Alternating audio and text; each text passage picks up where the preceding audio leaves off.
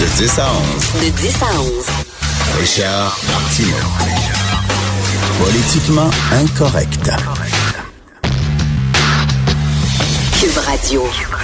Bonjour, merci d'écouter Cube Radio. J'aime ça avoir de la visite dans les locaux de Cube Radio. Il y a, mon Dieu, trois minutes, on a croisé Gilles Proux qui venait euh, enregistrer son podcast et là, on l'a kidnappé et on l'a amené en studio. Bonjour Gilles. J'espère que ça pas le syndrome de Stockholm quand même, mon cher Richard. Je suis tellement content que vous soyez là. Je veux revenir, euh, je veux pas me péter bretelles puis euh, parler des textes que j'écris, mais je veux revenir sur mon texte d'aujourd'hui, ma chronique dans le Journal de Montréal qui s'appelle Toujours le même mépris. Et je parle du mépris des Canadiens anglais euh, envers les Québécois francophones qui est jamais très loin. Hein, on gratte un petit peu, là, ils ont l'air, ils ont- il y a un vernis de, de respectabilité, de, de gentillesse, de, mais quand on gratte un peu, il il ressent toujours ce mépris-là. Il est ressorti lors de la loi 178 sur la langue française, il est sorti lors de la loi 101, il est sorti lors des deux référendums, et là, on le voit avec le projet de loi sur la laïcité qui est appuyé par une grande majorité de la population qui est derrière François Legault. Et là, dès qu'on se lève un peu la tête, on se fait traiter de tout et non, hein, raciste, xénophobe, comme ça on était arriéré. Et ça colle. C'est ce qu'il y a de plus terrible, c'est de voir que ça colle parce que ça crée une contagion et ça grossit les rangs des sceptiques, de ceux qui ne lisent pas, qui se préoccupent de savoir si les Canadiens vont être meilleurs cet automne.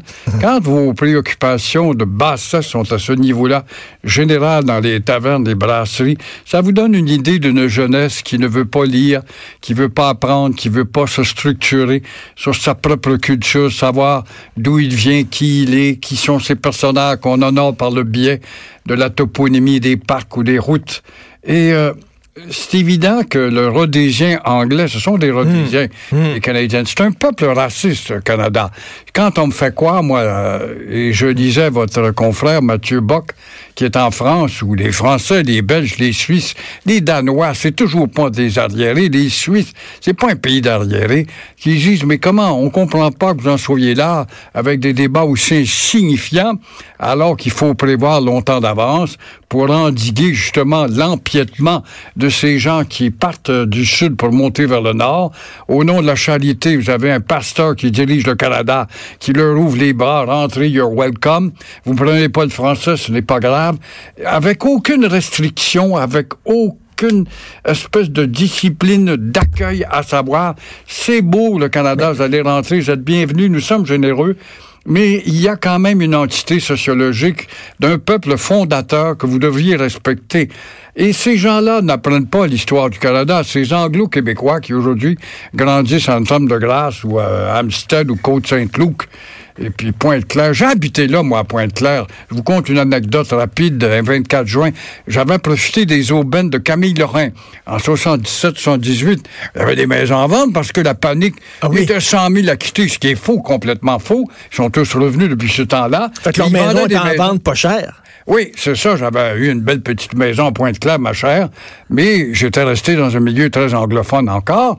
Et le 24 juin, j'ose dresser le drapeau du Québec, parce que j'avais un beau mât. Il y avait un Canadien de Red Maple avant.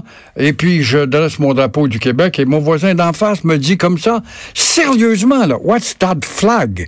J'ai dit, c'est le drapeau de la Belgique. Non. Ah oui, j'ai dit that's the Belgium flag. Et puis, euh, pas de réaction, comme si de rien n'était. C'est inadmissible que vous vous affirmiez, que vous vous rappelez, vous êtes au Canada, vous devez être Canadien mur à mur, et on se fout de vos souches, on se fout Mais- de votre culture, de votre histoire. Je- Mais on ne sait pas, c'est ces ignorants-là qu'on a sauvé à deux reprises leur pays menacé. Mais, mais Gilles, j'allais au Carrefour Laval, euh, dans un endroit pour m'acheter une crème de corps. OK? Alors, je vais là et la jeune fille parle seulement anglais. Ben oui. Elle parle pas français. Fait que là, euh, euh, Sophie puis moi, on est très pointilleux là-dessus. On fait venir la gérante. Je veux parler à la gérante, blablabla. Et là, la gérante a dit oui, elle parle anglais, mais elle parle aussi le mandarin. Elle parle deux langues, anglais, mandarin. J'ai dit ah oui. Donc, le mandarin est rendu une langue officielle au Québec, là.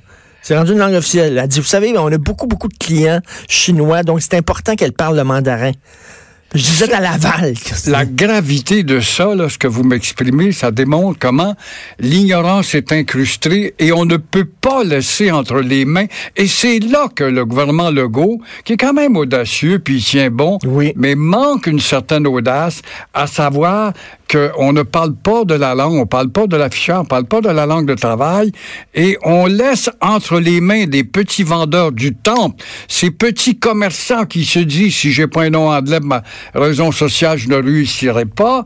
Alors, on laisse entre les mains aux petits commerçants de développer le maquillage, la personnalité euh, de la ville ou du Grand Montréal. Alors, tant et aussi longtemps que ces gens-là, ces affairistes, vont être en contrôle, eh ben, nous ne réussirons pas. Et la tragédie, Richard, je vous lisais ce matin, c'est un papier très pertinent, mais qui fait mal. Oui. Dans le fond, surtout quand on est devenu un batracien, euh, on ne réagit pas, on est des animaux sans froid qui réagissent pas. Les animaux sans froid, ça rampe. Alors, euh, il n'y a plus personne. Où sont les élites dans le temps, les Claude Ryan dans le temps qui sortaient du devoir, ou les Léon Dion, ou euh, je ne sais pas, les Bouchard? Où sont où est l'autre Bouchard qui a écrit là avec Taylor? Où sont-ils ces gens-là Mais- mais- pour dire il est grandement temps qu'on sonne la cloche? Et j'entendais, j'entendais Alain Lefebvre, le grand pianiste, qui disait euh, hier euh, sur un autre poste de radio, une autre station, qui disait qu'il était peiné par ce qu'il a. Parce que vous savez qu'il est maintenant, il vit plus au Québec, il vit à l'étranger. Oui. Il était peiné de voir que toutes ces accusations de racisme et de xénophobie, il dit pour un peuple qui est tellement gentil que le peuple québécois, je peux comprendre. Moi, ça me fait beaucoup de peine parce que moi, les Québécois, je les connais. Oui, il y a des individus qui sont racistes comme dans toutes les, comme dans toutes les communautés. Voyons donc. Oui, mais c'est un peuple qui est gentil. C'est un peuple qui est bonasse. C'est un peuple qui est, qui est généreux. Voyons donc. Puis se faire traiter comme ça, là, régulièrement, de raciste, de xénophobe et d'intolérant, je trouve ça inacceptable. Mais ça démontre l'ignorance des nôtres. Si on connaissait notre histoire, on dirait à ceux-là qui nous traitent, les Mordecai Richler et compagnie, ses disciples, euh, nous avons été le premier peuple à élire un juif à Trois-Rivières. Euh, nous avons encouragé combien de commerces détenus par cette communauté-là. Euh, je ne vois pas le Les fond boat de people, racisme. les boat people, lorsqu'ils sont débarqués, les Vietnamiens, on les a accueillis à bras ouverts. Exactement. On était un des premiers parce qu'on était partiellement francophone à ouvrir nos portes pour dire on les veut, les Vietnamiens. On a affaire quand même à une, à une texture sociologique dans ce cas-là intégrable. Et c'est pas McGill qui a fermé ses portes aux Juifs? McGill qui a fermé ses Ben portes non. à, à combien de communautés, dont les Juifs, et on dirait qu'ils s'en rappellent pas, et ils ne veulent pas se servir de nous pour dire, ben c'est vrai que les Canadiens français, euh, quand même, ont été euh, un peuple colonisé et, gentil, en autant qu'ils rampent. Et, et là, les Canadiens anglais ne comprennent pas parce que là, on veut bon utiliser la clause dérogatoire pour pouvoir passer le projet de loi à 21. Et là, eux autres comprennent pas. Voyons donc. La Charte des droits de la personne, c'est extraordinaire, c'est un cadeau qu'on vous offre. Oui. C'est vraiment le bout du bout de la civilisation. C'est, c'est comment ça vous vous voulez retourner dans votre hutte avec vos avec vos mœurs tribales, ancestrales entre vous? Ils nous traitent de haut. Ils nous traitent de haut là. Et eux-mêmes, le gouvernement de l'Alberta l'a utilisé. On l'a utilisé Ben au oui. Canada, la, la clause dérogatoire. Et ils ne rappellent pas, puis ils ne l'aiment pas, ou les Québécois, par ignorance, n'aimaient pas Stephen Harper. Oh, il est à droite, mais on ne sait même pas ce qu'est la droite. Il est le seul à vouloir, à, à souhaiter, et probablement que le temps lui aura donné, de resserrer la charte des droits, qui est une charte d'abus. C'est une charte d'avocat qui consiste à donner un cadeau au juge, faire diriger le pays par des juges. On en a une preuve. Elle, son but premier, c'était de diminuer la personnalité française du Québec, en l'occurrence la loi 101. Et euh, qui a dit euh, on va Eh falloir changer la charte des droits pour mettre au pas les Hells Angels, une organisation illégale, criminelle euh, aux États-Unis? Vous n'auriez pas le droit en, en Allemagne d'avoir des blousons avec une, une swastika dans le dos. Mais ça, c'est des équivalents de swastika quand on voit les dégâts que font ces organisations criminelles à contrôler la drogue a pollué les cerveaux d'enfants. Et il avait dit, on va trouver le moyen de modifier la charte pour rendre cette organisation illégale. On n'a pas pris euh, de temps pour euh, le tasser. Les Canadiens anglais nous aiment lorsque nous nous considérons comme une ethnie parmi tant d'autres. Une ethnie parmi tant d'autres. Là, ils nous aiment beaucoup. C'est bien le fun. Au sein d'une équipe olympique, quand on gagne, une ethnie parmi tant d'autres. Mais lorsqu'on se considère comme un des peuples fondateurs que doit, un- que, que doit un respect, lorsqu'on lève la tête et on, on arrête de courber les chines, et là, soudainement, ils ne nous aiment plus. Et vous savez, le, feeling que j'ai, les Juifs, puis là, je veux pas comparer les Canadiens français aux Juifs. Ce qu'ils ont vécu, c'est épouvantable. Je fais pas de comparaison. Mais les Juifs, on les aimait lorsqu'ils étaient faibles lorsqu'ils étaient euh, euh, harcelés, intimidés, on les aimait. Mais quand ils ont commencé à avoir un pays puis une armée, soudainement, oh là, les Juifs, c'était pas pareil. Là. Là, tout le monde leur retombait dessus. On les aimait faibles, on les aimait désarmés, on les aimait menacés. Mais les Québécois, on dirait que c'est comme ça. Les Canadiens français, on nous aime quand on est une petite ethnie comme ça. qu'on fait. Mais quand soudainement on dit on veut être chez nous, puis avoir nos lois, puis nous autres, votre multiculturalisme, on se reconnaît pas là-dedans, on va avoir une autre façon de faire. Là, soudainement, on est des écœurants, puis on est des racistes, puis des Après tout, on a fondé ce pays-là avec vous autres. Ben oui. On l'a sauvé à deux reprises, en 1775, en 1812. Je l'écris dans un livre qui s'appelle L'histoire qu'on qu'on nous cache, qu'on nous a volé, les, les gains qu'on nous a volés. Le plus bel exemple, c'est Michel de Salaberry de Châteauguay, 1812. Première manifestation d'un désir à manifester une société distincte. Les Anglais lui disent, voulez-vous mettre l'uniforme rouge? Vous allez vous battre contre les troupes de Madison qui profitent de, euh, justement de l'absence des Anglais au Canada puisqu'ils sont occupés avec Napoléon euh, en Europe.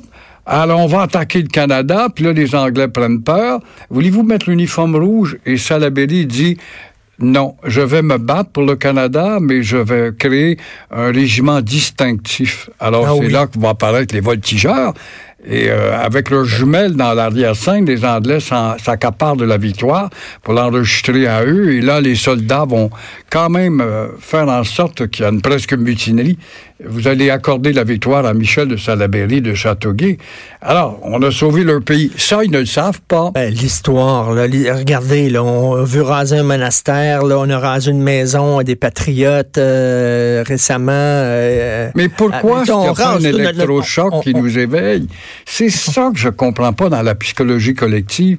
On dirait qu'on n'est pas capable de faire enclencher un électrochoc qui crée une généralité. C'est pas, c'est cette Ben, vous savez, en même temps, en même temps, avec ce qui se passe, moi, je, je, je, je me- je m'en cache pas, je suis un souverainiste, mais j'étais un souverainiste qui sommeillait. J'étais un souverainiste qui, qui dormait. Mais avec ce qui se passe, ils sont en train, mon, mon sentiment le souverainiste euh, euh, reprend de la vigueur. hein. C'est beau, Parce qu'à c'est- force, à c'est force de se faire donner des coups d'en face, là, puis de se faire traiter de Oui. tout et non, là, à un moment donné, on dit ça fait.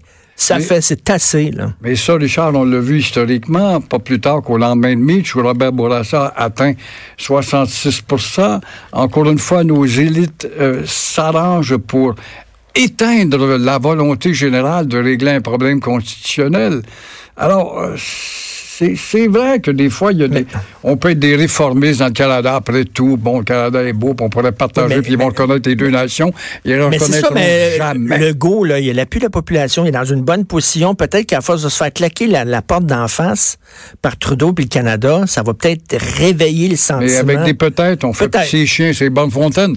Parce que euh, il va y avoir dans son cabinet, n'oubliez pas, des anciens libéraux. Alors la division va arriver, il va dire Ah, ben le gars peut pas le faire, regardez, son cabinet est déjà divisé. C'est ça le danger. Merci beaucoup d'être passé. Puis continuez à nous parler d'histoire. C'est toi aussi. extrêmement important. Lâchez pas, Gilles. non, mais Lâchez on pas. part dans le vide. Pas bien, on va continuer dans le vide. on on s'en va à la pause. Écoutez, politiquement incorrect.